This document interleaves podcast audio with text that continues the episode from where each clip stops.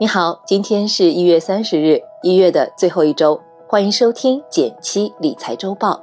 我为你精选了本周热门新闻，附上解读，希望能为你的财富加餐。第一条新闻来自腾讯网，一个大家熟悉的基金品种迈入了新时代。中证沪港深五百 ETF 于一月二十五日正式发行，对于中国的宽基 ETF 市场，无疑是一个巨大的突破。将宽基 ETF 推入三点零时代。我们知道，高矮胖瘦是评价一个人体型的形容词，同样对于指数也可以进行类似的评价，主要用的是宽和窄。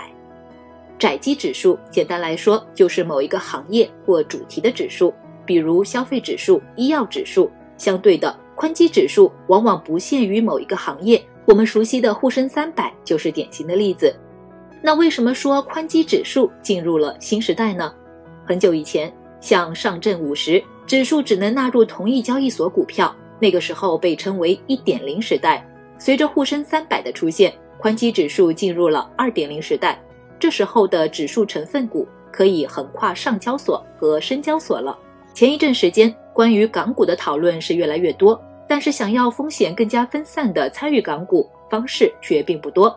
而随着中证沪港深五百指数的诞生，宽基指数正式进入了三点零时代。如果选择跟踪它的指数基金，就可以一键买入沪港深三个交易所的股票，是不是很方便呢？沪港深五百指数代码是 H 三零四五五，选取了沪港深三个交易所市值最大、流动性最好的五百个股票。文字区展示了指数的前十五大持仓，供你参考。不过这两天新上市的是场内的 ETF 基金，对于新手朋友们，不妨再等一等场外的连接基金上市。第二条新闻来自网易财经，突然变脸的央妈，央行连续四日通过公开市场操作实施资金净回笼，本周前四日，央行累计净回笼五千六百八十五亿元。这一周，央妈请市场情绪高涨的大伙儿喝了碗降火茶，怎么回事呢？以往每次重大节日前，央妈都会给市场发钱来维护市场的资金面，但这一次，央妈一改往日形象，在春节到来前突然从市场上收回了五千亿元。这就好比每年春节爸妈都会给你发红包，但今年突然不发了，而且居然还收回之前的零用钱，这可让市场大吃一惊。生怕之后也不给钱花了，结果就是 A 股市场和债券市场这个礼拜都狠狠地跌了一跤。不过市场上的资金面紧张了，也未必一定是坏事。比如说借钱的利率上升，就会让国债逆回购的收益也提升。所以这几天上交所和深交所的一天期国债逆回购利率达到了百分之九。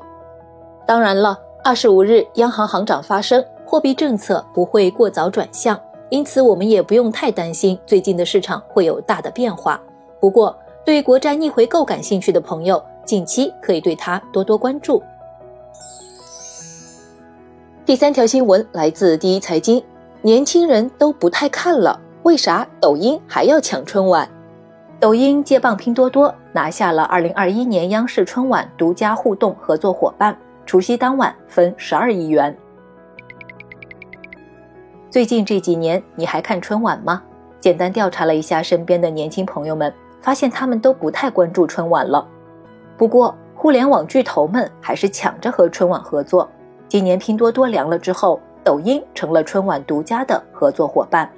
看来，一直代表中国传统的春晚，仍然是互联网大厂的必争之地。或许你会好奇，抖音作为短视频平台，为什么要参与进来呢？首先呢。春晚作为阖家欢聚、发红包的日子，本身就是一个大流量的来源，而流量又是互联网企业生存的根本。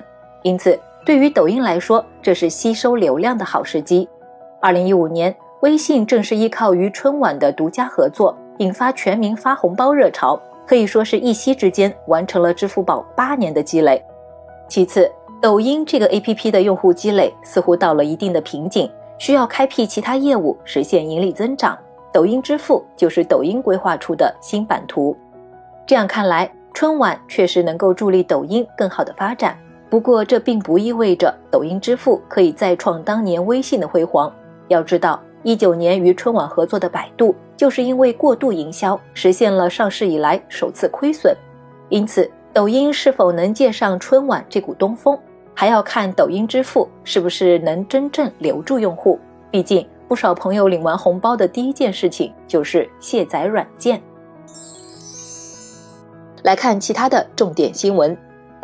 来自第一财经的消息，对于蚂蚁集团是否会恢复 IPO，一月二十六日，中国人民银行行长易纲在二零二一年世界经济论坛达沃斯议程对话会上作出回复，遵循正常的法律程序，将会有好的结果。来自网易财经的消息，一夜之间，互联网存款幸存的申购入口彻底闭合，部分民营银行自营渠道存款产品也遭下架。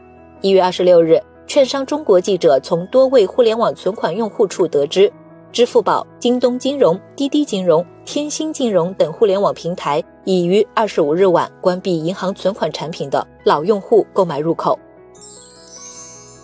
好了，本周的财经新闻就是这些，感谢收听。获取更多财经资讯，欢迎订阅我的电台，让我们一起慢慢变富吧。